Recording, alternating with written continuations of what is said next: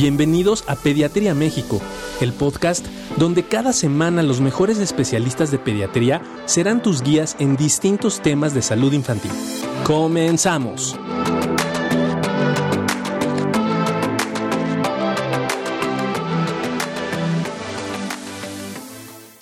Hola, hola a todos, ¿cómo están? Muy buen día. Bueno, a ver, vamos a platicar. ¿Por qué quise tomar este tema? Porque, si ustedes se han dado cuenta, este, ¿por qué? Porque ha estado a todo lo que da. Han estado escuchando lo de videojuegos buenos, videojuegos malos, este, que si eso es el causante que los niños sean tan agresivos, de que si eso está causando un problema ya, un desorden mental. Hay algo que vamos a platicar ahorita que se llama un desorden por videojuegos o el gaming disorder, que lo comentaremos, pero es un tema súper bueno, porque este, este tema que voy a dar, me, lo, comenté en, en un congreso muy reciente pediatría, es el mismo que les voy a compartir, obviamente en palabras papá, ¿no? Sin tanto tecnicismo ni nada de eso, pero lo que me gusta es que podamos entender, porque creo que gran parte de nuestro error como papás es que no conocemos qué onda con los videojuegos. No sabemos que hay una clasificación, no sabemos de qué se trata, a lo mejor no sabemos el top 5 de videojuegos que nos dicen nuestros pacientes, etcétera, y al final sí es importante porque es algo que les gusta a nuestros niños y mientras más empapados estemos de este conocimiento respecto a lo que le gusta a nuestros niños, más podemos entenderlos y hablar con ellos. Entonces, hablemos de videojuegos. Em, es bien importante hablar primero de lo que son las tecnologías de la información, porque lo escuchamos, videojuegos, computadora, eh, controles, ¿no? De, de, de, consolas, ¿no? Ahora consolas y hablamos de PlayStation, hablamos de Xbox, hablamos de Wii, hablamos de muchísimas cosas, de Nintendo Switch, que está súper top ahorita, y de muchas situaciones que, gracias, señora Luzma, un abrazo, un abrazo grande.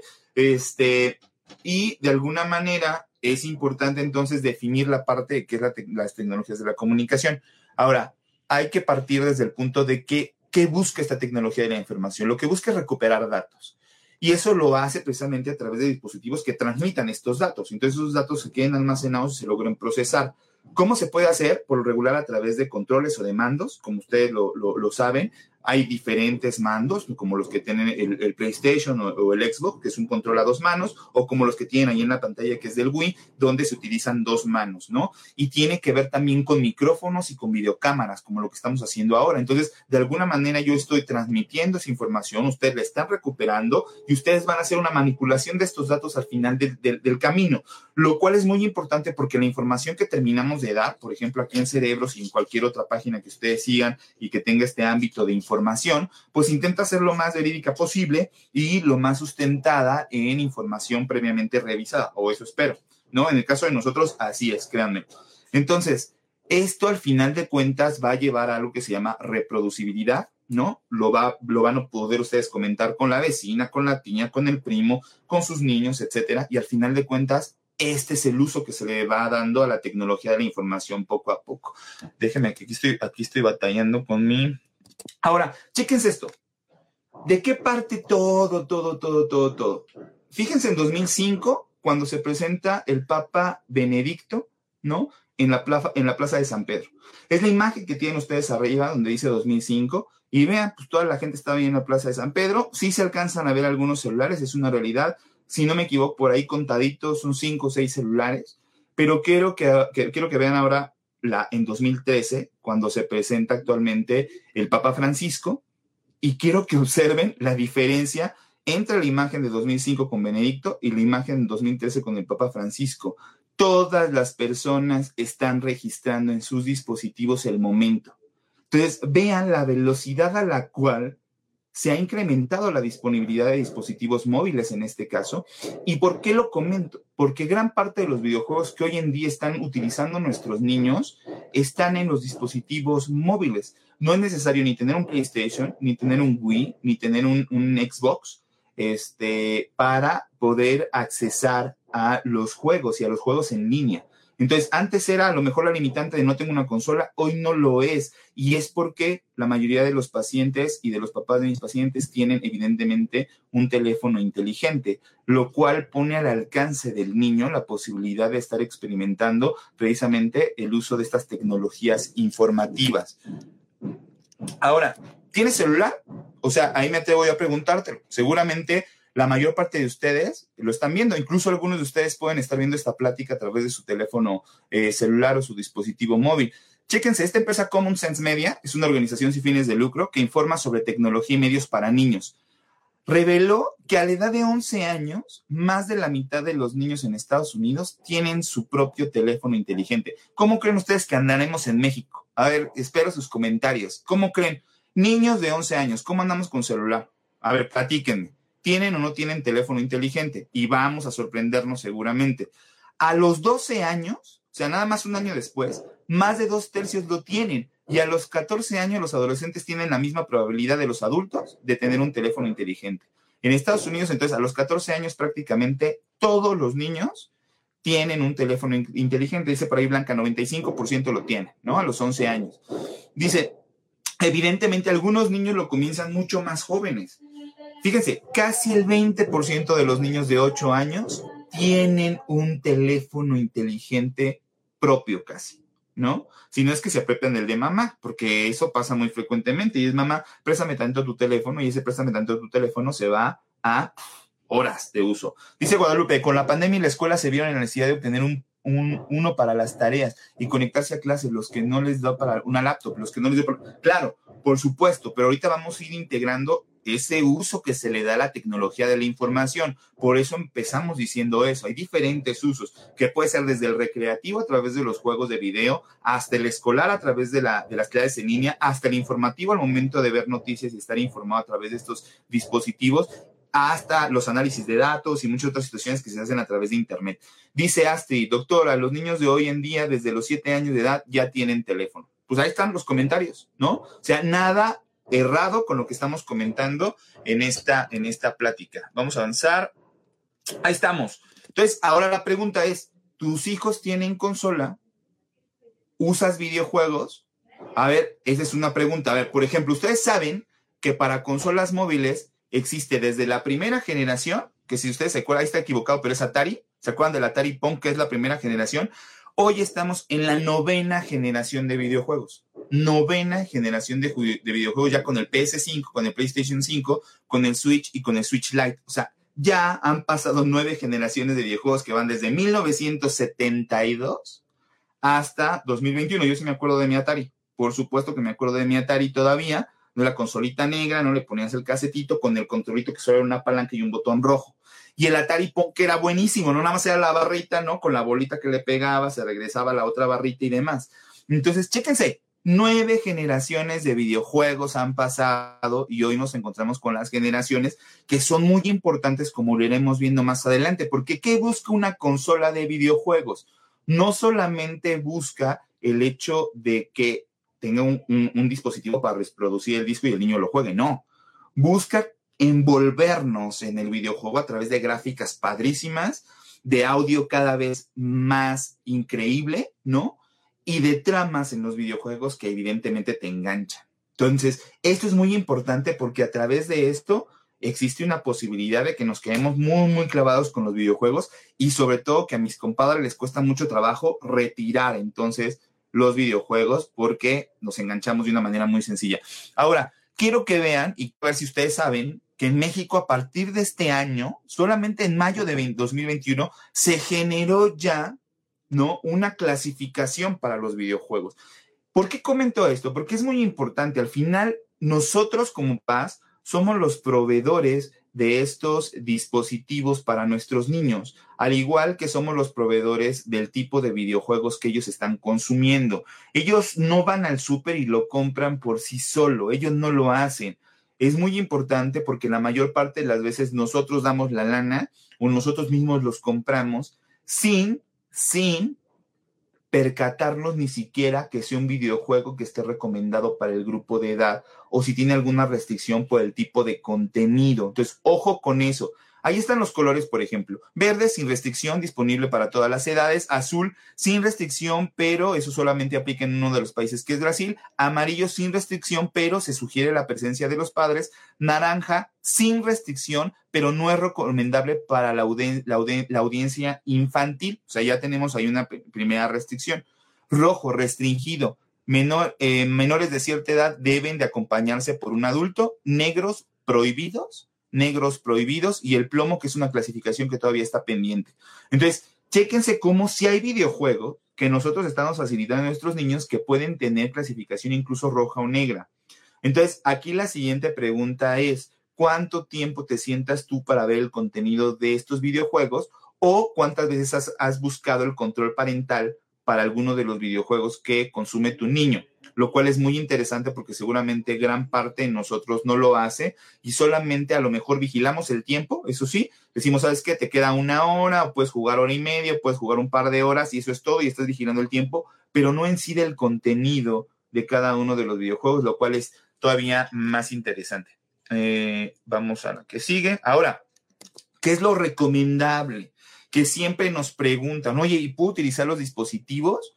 Pues antes de los dos años no antes de los dos años no puede utilizar dispositivos. No está recomendado por la Academia Americana de Pediatría el uso de dispositivos.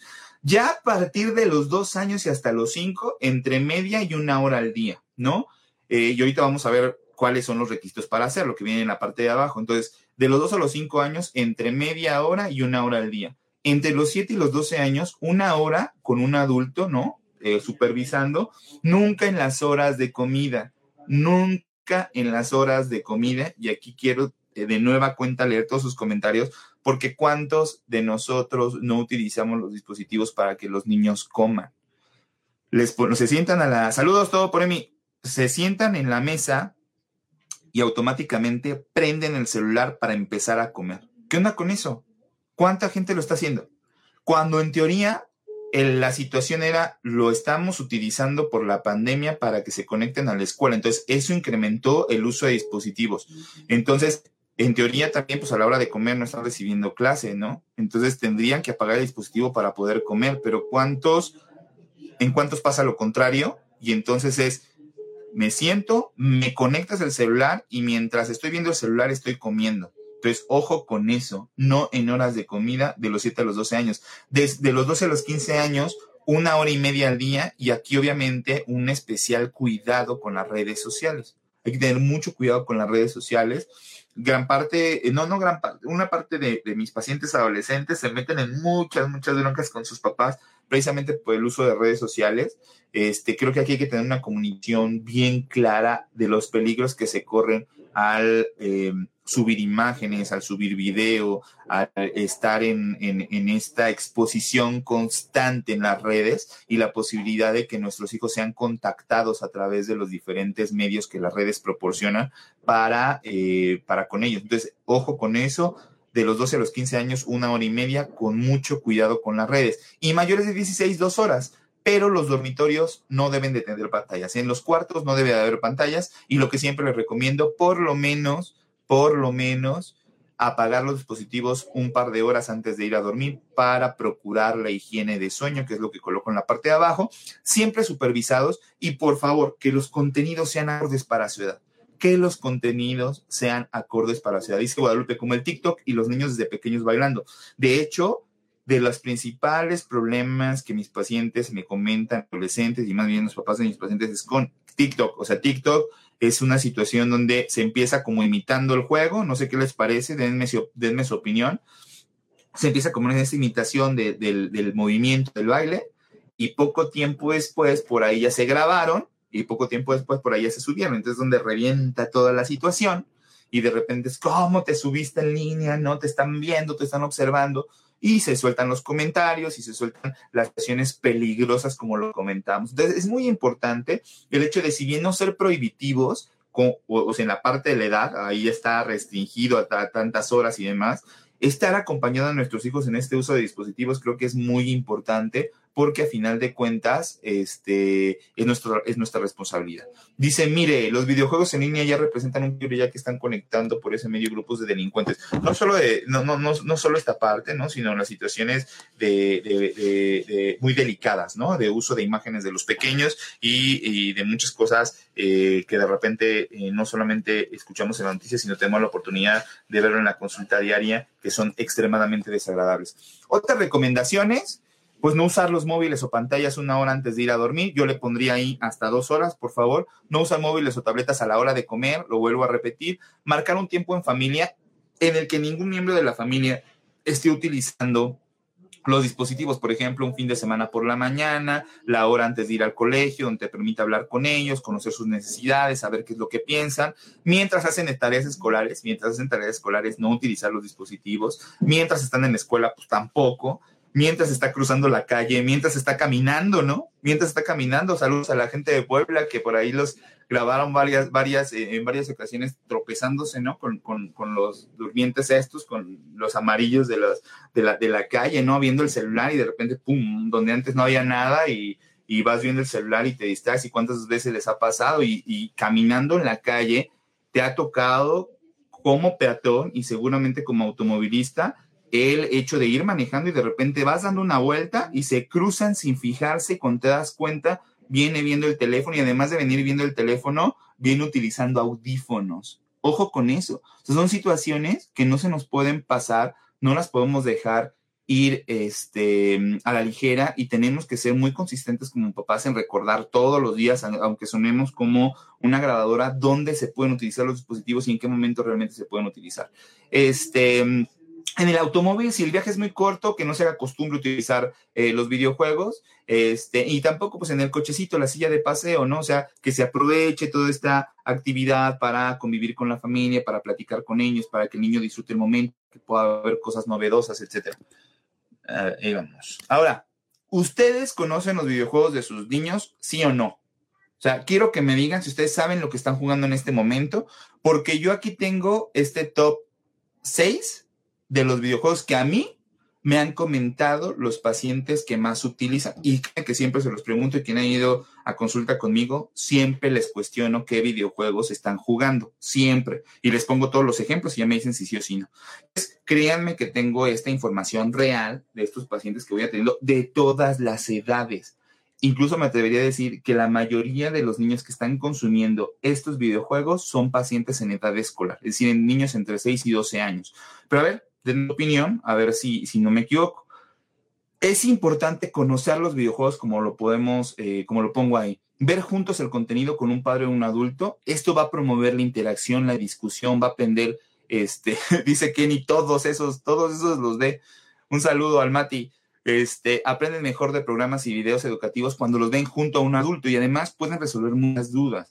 Pero además de eso, además de eso, podemos clarificar las ideas del videojuego en el sentido de poder dar el toque real a los videojuegos y decir, bueno, es que eso que está pasando ahí no es real, ¿verdad? O sea, eso no puede pasar en la vida real. Tú no puedes robarte una patrulla como está ahí y atropellar a toda la gente como, como pasa en, en Grand Theft Auto y de repente este, robarte otro vehículo y de repente hacer esto y transgredir y subirte a las banquetas y después atropellar a alguien más. No podemos normalizar ese tipo de información en nuestros niños. Entonces, es muy importante, primero, primero, ver la clasificación, ver que nuestros niños cumplan con esa edad para poder tener eh, o para poder utilizar los videojuegos y después, si es que es así, ir clarificando todas las dudas que cada uno de los niños tenga eh, con cada uso de los videojuegos, con el uso de los videojuegos. Jugar juntos un videojuego es muy importante, ayuda a conectarte con tu niño, eh, principalmente con los adolescentes y permite una mejor idea de qué trata el juego, en qué está gastando el tiempo tu niño y si el contenido realmente es el propio para el tuyo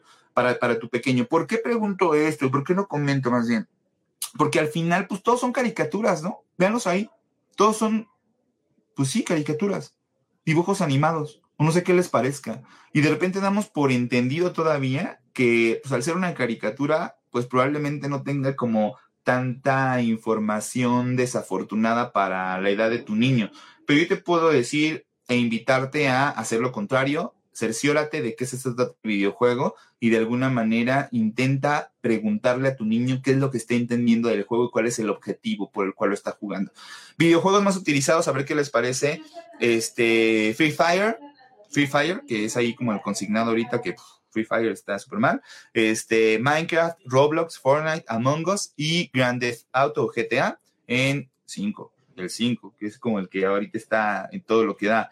Este, claro, Dina dice, en casa tengo problemas porque estoy trabajando fuera y él está en línea y se pone a jugar entre clases, ve todos esos juegos. Él tiene 13 años. Sí, y ahí lo veíamos, ¿no? Esta parte donde estando en clases, estando en clases, no sería este, lo adecuado.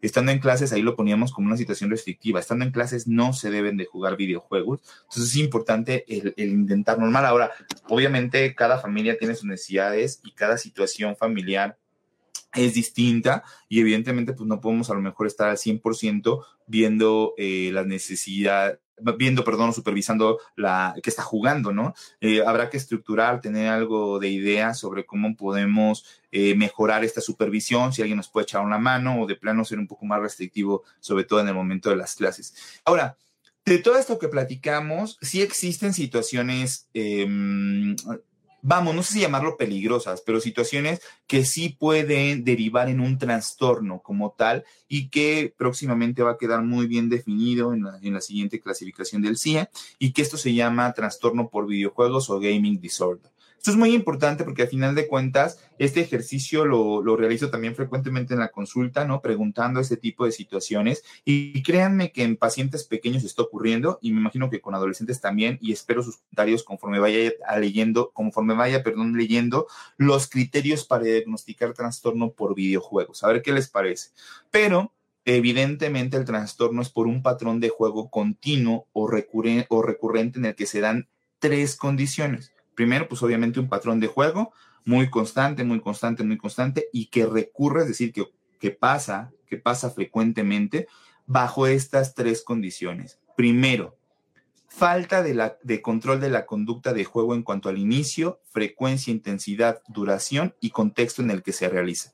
Ya lo platicamos, es decir, no puedo controlarme, no puedo contenerme, ¿no? Al momento de la necesidad de necesito iniciar a jugar ya, ya, lo necesito ahora, no me importa el tiempo con el cual le voy a estar dedicando al juego, no me importa cuántas veces al día o a la semana lo esté haciendo, ni tampoco en el contexto donde sea, en el coche, comiendo, antes de dormir, en el baño, en la sala, en la cocina, en la recámara, en donde sea. Todo el tiempo es estar jugando, estar jugando, estar jugando, estar jugando. Se volvió una conducta.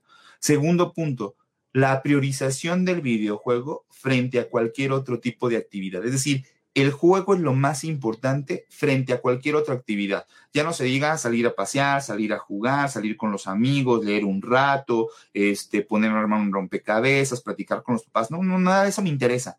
Yo a mí lo único que me importa es poder jugar y siempre está por encima el videojuego que cualquier otra actividad o cualquier otra situación que yo tenga que realizar. Y tercer condición, mantenimiento y escalada de la conducta a pesar de tener conciencia de las consecuencias negativas que esto nos provoca. ¿Qué significa en ese tercer punto? Que ya el videojuego ya me ha metido en broncas. O sea, el uso de videojuego excesivo ya me ha traído broncas con mis papás, con mis hermanos, con la familia, ya me han regañado, ya me han apagado las, eh, las consolas, ya antes tenía una consola, ya me la rompió mi mamá, ¿no? Como los videos de YouTube donde sale el papá con un martillo y rompe la, la consola, bueno, ya tengo otra consola, pero ya me rompieron una previa, ya me metí, ya me la castigado muchísimas veces, ya me regañaron, ya me dijeron, ya me hicieron llorar, no me importa, nada de eso me interesa.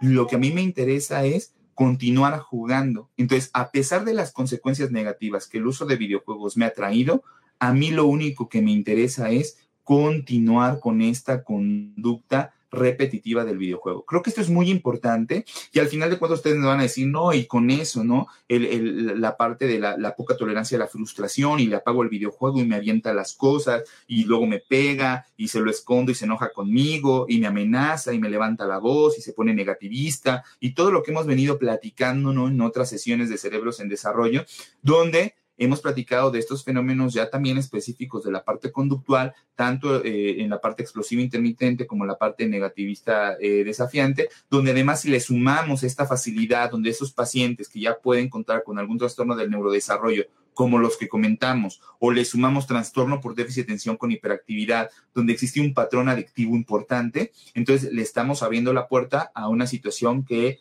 eh, probablemente a lo largo del tiempo, como lo venimos viendo, se nos vaya complicando y esta posibilidad de retirar el estímulo de los videojuegos se vuelve en algo complejo si no lo normamos. ¿Esto qué significa? ¿Pueden jugar? Claro que pueden jugar, siempre y cuando se respeten todas las reglas que venimos platicando. No se haga la hora de comer, no se haga la hora de antes de ir a dormir, se respeten los horarios de la escuela, se respeten los horarios de mamá y papá hayan implementado la posibilidad de videojuegos y listo, la llevamos en paz, no hay ningún problema. Y esto lo comento de, de una manera general y quiero ser muy claro porque de repente los chavos dicen, no, es que el doctor me prohíbe los videojuegos, no le gusta, no me gusta ir a consulta porque siempre me dice lo mismo, que juego demasiado, que tal. Sí, compadre, pero a lo mejor esto te está generando muchas broncas y ahí está el trastorno por videojuegos.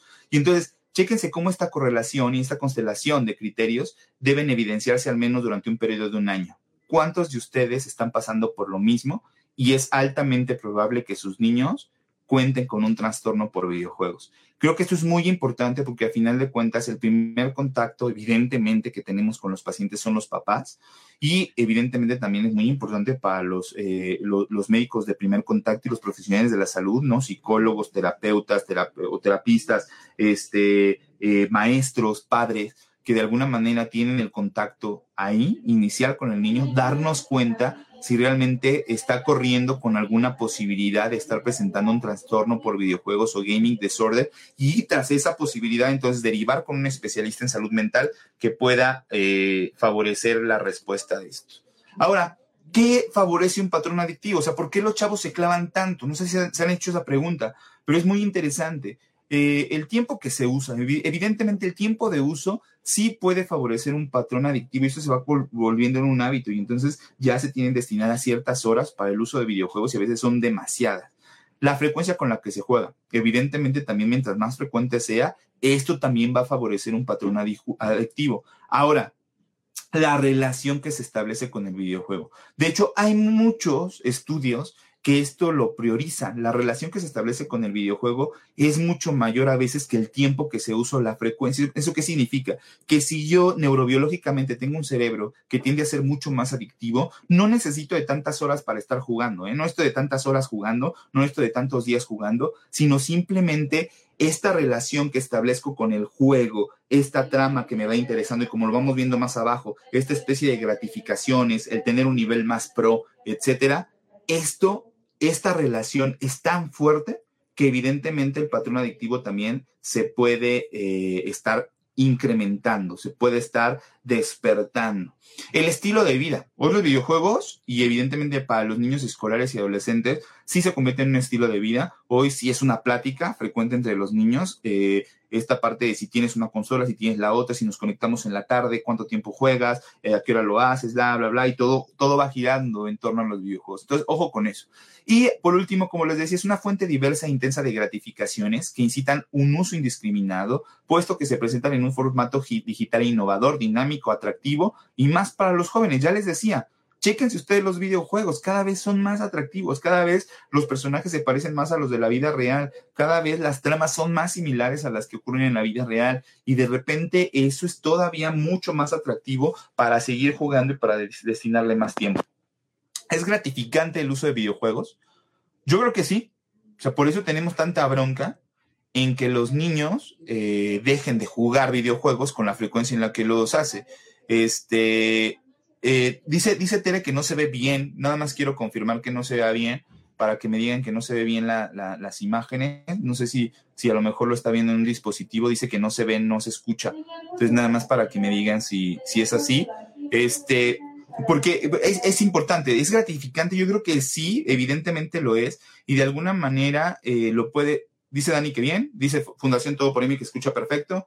Todo por mí. Ok, entonces debe de ser por ahí tu, tu, dispositivo. Eh, se escucha bien. Se escucha bien, dice también Mario. Ok, estamos, estamos bien. Entonces, sí, de alguna manera, gracias, Kenny. Perfecto, perfecto. Dice que se ve bien. Ok, este. Mm, ¿Por qué? Hay motivaciones vinculadas al uso problemático de los, de los videojuegos y ahí las voy a enumerar. Primero, la socialización.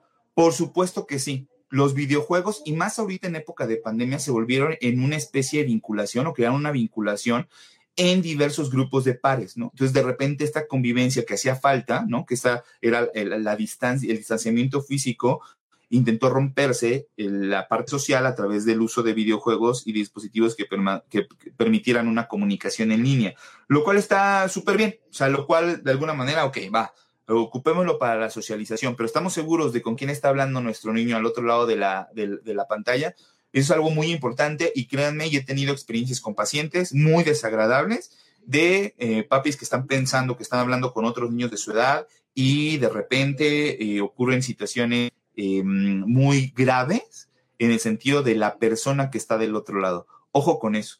Eh, ahora, la exploración, claro, hay un interés por el argumento que propone el juego. Eso es muy importante, por eso es la, la importancia, la importancia tan grande de poder saber de qué se trata el juego y por qué a mi niño le está interesando tanto. Si no empezamos a idear esta parte de que no todos los niños que utilizan videojuegos son violentos, todos los niños que utilizan videojuegos pueden eh, cometer atrocidades, todo, no, no, no, no necesariamente es eso, ¿eh? No, necesariamente es así, ni todos los niños que, utilizan videojuegos son agresivos, ni todos los niños que utilizan videojuegos van mal en la escuela, ni todos los niños que utilizan videojuegos eh, no siguen este, no respetan límites, no respetan las reglas, eso no es cierto tampoco tiene que ver en gran parte por muchas situaciones biológicas que hacen que un niño sí se clave mucho más con los videojuegos que otro. Entonces, como papás sí tenemos que estar puntuales para saber si cumple con los criterios que ya pasamos, ¿no? Y de alguna manera, si esto es así, entonces sí, empezar a buscar ayuda para poder tratarlo. El logro, Claro que sí, hay un deseo de alcanzar un mayor grado de validación, un reconocimiento y liderazgo frente a otros jugadores. Eso siempre ocurre, ¿no? Y nos pasa a nosotros en la vida cotidiana, nos pasa a nosotros en la vida profesional. Evidentemente en un videojuego donde mientras más horas lo juegues, te vuelves mucho más experto, mucho más ágil. Eso te va a dar un posicionamiento ante tu sociedad de amigos, ¿no? Ante la sociedad de, de pares y de alguna manera eso te va a dar una validación y credibilidad. Entonces, si nosotros lo hacemos en la vida cotidiana y de adultos, ¿por qué no pensar que ellos lo hacen con las herramientas que tienen al alcance? En este caso, esta parte de los videojuegos. Disociación, utilizar los videojuegos como una especie de evasión de la realidad, eso también puede ser y desafortunadamente eh, yo sí creo que ahorita con la pandemia y en el sentido de todo lo que vivimos, y decíamos, ¿sabes qué? Pues que se conecte un rato porque al final solamente estamos hablando de contagios, de muertes, de problemas, de situaciones que están pasando en el mundo, déjalo que se conecte, que de alguna manera se aleje de eso y demás. Eh, de alguna forma, creo que hay otras situaciones que podríamos favorecer en el sentido de poder pasar un buen rato en familia y poder alejarnos de los problemas eh, eh, que constantemente los mismos medios de comunicación nos hacen saber. Em, comportamientos disfuncionales, pues sí, sobre todo en esta parte donde algunos videojuegos reúnen condiciones y criterios de funcionamiento que validan y normalizan estos comportamientos disfuncionales, como cuáles, lo que les decía, impunidad absoluta frente a las acciones que se realizan en el juego. Y entonces, si nos vamos juego por juego, cada uno rompe reglas que son importantes para nuestra sociedad. O díganme ustedes si no, prácticamente todos los videojuegos que les puse ahí, gran parte de ellos son cosas que no harías en la vida real y que de alguna manera esto es importante explicarlo, porque si no queda una impunidad absoluta frente a todas las acciones que se realizan en el juego y de repente es, ah, ok, pues se subió, se robó un coche, se cambió otro coche, se llevó otro coche, ahora se llevó una moto, ahora atropelló un policía, ahora atropelló a tal, ahora hizo esto, ahora le disparó a tal. Es muy importante, por eso les decía, que el contenido de videojuegos sea apto para un niño que ya tiene un nivel de conciencia y de juicio suficiente para entender que esa, eh, e, esa situación que está ocurriendo en el videojuego es únicamente recreativa y eso no está, eh, no puede pasar en la vida, en la vida real. Eso es muy importante. Ahora, la validación y normación de conductas de riesgo es parte de lo mismo, ¿no? Esta parte de acelerar el carro a mil por hora, de igual de, de, robar algún otro vehículo, de tener algunas otras situaciones eh, como conductas de riesgo importantes, son algo que tenemos que vigilar y no normalizar. Todas las conductas, ya sean buenas o malas, tienen recompensa, sobre todo en un videojuego. Y eso pues es no es lógico con la vida real. No todas las acciones que tenemos en nuestra vida tienen una recompensa. Y entonces esperar que todo lo que nos ocurre en la vida tiene que tener una recompensa puede generar muchísima frustración y entonces empezar a generar conflictos. Parte de los videojuegos y ojo, no generalicemos, pero parte de los videojuegos hacen eso. Te vaya bien o te vaya mal, puedes tener una recompensa, ya sea en puntos, ya sea en vidas extras, puedes volver a jugar, no pasa nada, vuelves a iniciar, ¿no? Te regresas un poquito al inicio del episodio y lo vuelves a jugar, ya no pasa absolutamente nada.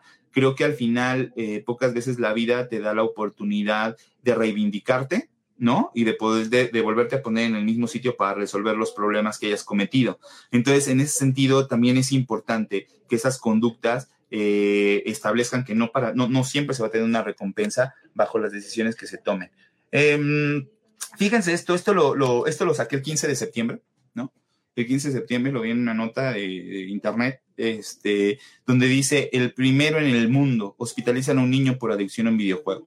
Y así fue, un niño hospitalizado en un servicio psiquiátrico por adicción a los videojuegos y problemas evidentemente como los que Em, comentamos anteriormente con un desorden ya bien establecido por videojuegos y que de alguna manera es lo que queremos evitar, ¿no?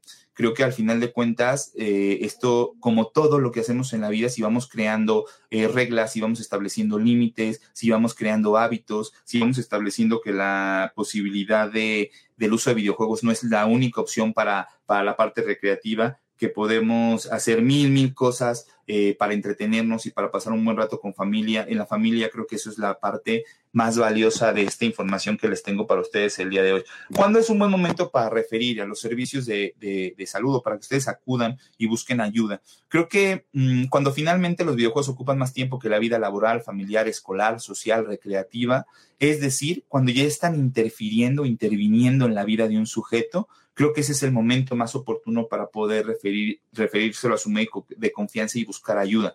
Eh, por lo regular, fíjense, el comportamiento de adicción a los videojuegos se hace evidente luego de un periodo de al menos 12 meses, como ya lo vimos.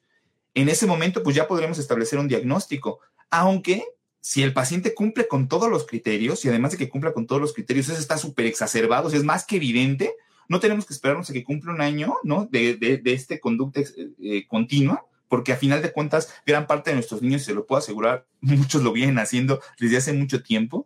Este, creo que al final eh, no te tienes que esperar todo eso. Si cumple todos los requisitos, puede presentar síntomas graves, por ejemplo, en relación al no control de la conducta del juego. Es muy importante referir. No te tienes que esperar a que pase un año para poderlo referir y poder empezar la intervención de una manera mucho más adecuada. Ahora, después de este rollo, vamos a pasar a las recomendaciones para terminar, aquí estamos sobre el tiempo.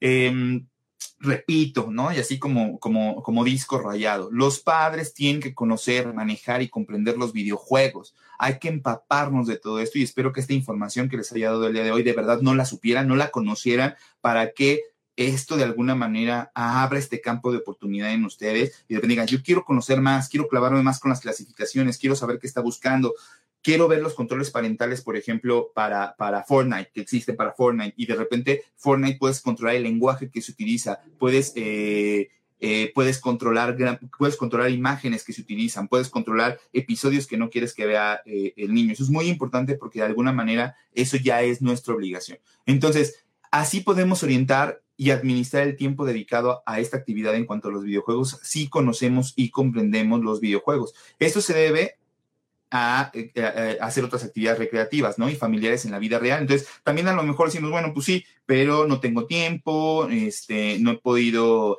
eh, encontrar eh, la oportunidad de estar con ellos, de salir un rato al parque, andar en bicicleta, sacar los patines empolvados, a, volver a utilizar cosas divertidas, ¿no? Como la cuerda, como el trompo, con el yoyo, etcétera. Eso creo que es importante. Generalmente el videojuego se administra como una actividad de tiempo libre y eso es lo más complejo. Lo más complejo es eso, porque a veces son difíciles de regular, por ahí respondiendo a la pregunta del autocontrol, de regular si no existe un mediador. Es decir, no hay un adulto que coloque los límites, no hay un tiempo de uso de videojuegos. Y ya lo comentamos de GCI, que se cumplen criterios para el no control cuando el niño sobrepone el videojuego ante cualquier otra actividad y lo más importante es el videojuego. Cuando se lo quieres quitar, empiezan los, los conflictos. Lo quieres apagar, empiezan los conflictos y de repente estallan los conflictos no solamente entre, entre tu niño y tú, sino entre la familia, porque de repente no falta la opinión de, es que no lo regañes, solamente está jugando un ratito, es que no le digas eso, no se lo apagues, no seas así, pobrecito y de repente ese tipo de situaciones van generando un conflicto mucho más grande y no es el conflicto, el conflicto entre el niño y tú por el uso de los videojuegos, sino es el conflicto entre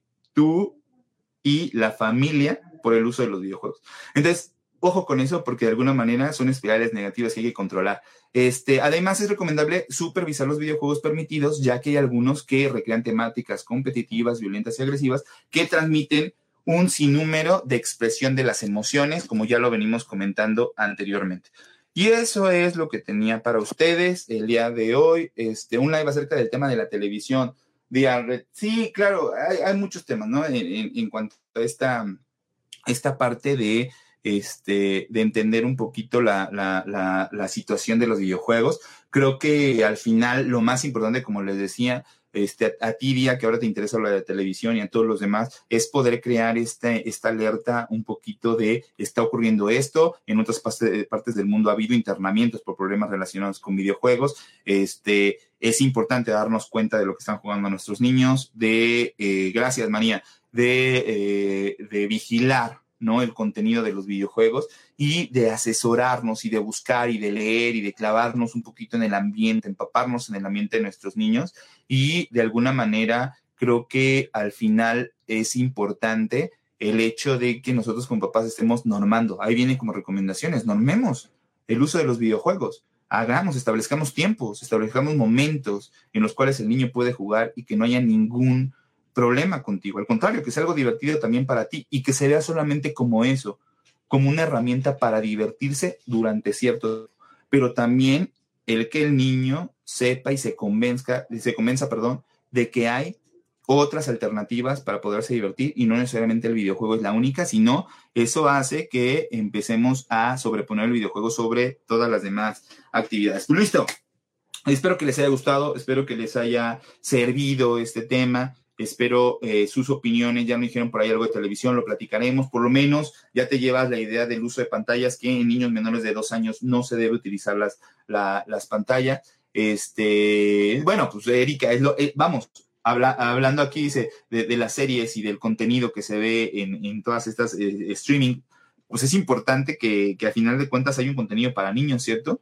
Entonces, si tu niño está pasando al otro contenido, donde está viendo series, donde están matando a todos los jugadores y al final solamente queda uno vivo y los, los juegos que ahí se realizan son súper agresivos, pues está pasando, porque de alguna manera no es un contenido apto para eh, pequeños. Eh, ni siquiera yo me atrevería en ese caso decirlo este, eh, abiertamente, es mi opinión y ahí lo dice, y yo me hago responsable de mi opinión. Yo en ese caso sí no considero que ni siquiera sea eh, adecuado el verlo junto a los niños. O sea, si hay situaciones que a final de cuentas no hay manera de cómo explicar algo tan, tan absurdo, o sea, el sentido de que un juego se convierte en algo violento y sea una masacre, de repente eso eh, no lo sé, no sé qué tan, qué tan bueno sea para, para un niño el relacionar juegos de niños con asesinatos y masacres en adultos. No, no, no, no, no entiendo, o sea, no entendería eh, esa, esa posibilidad de que realmente se relacionara de una manera clara. Em, específicamente con las series que ahora se están manejando.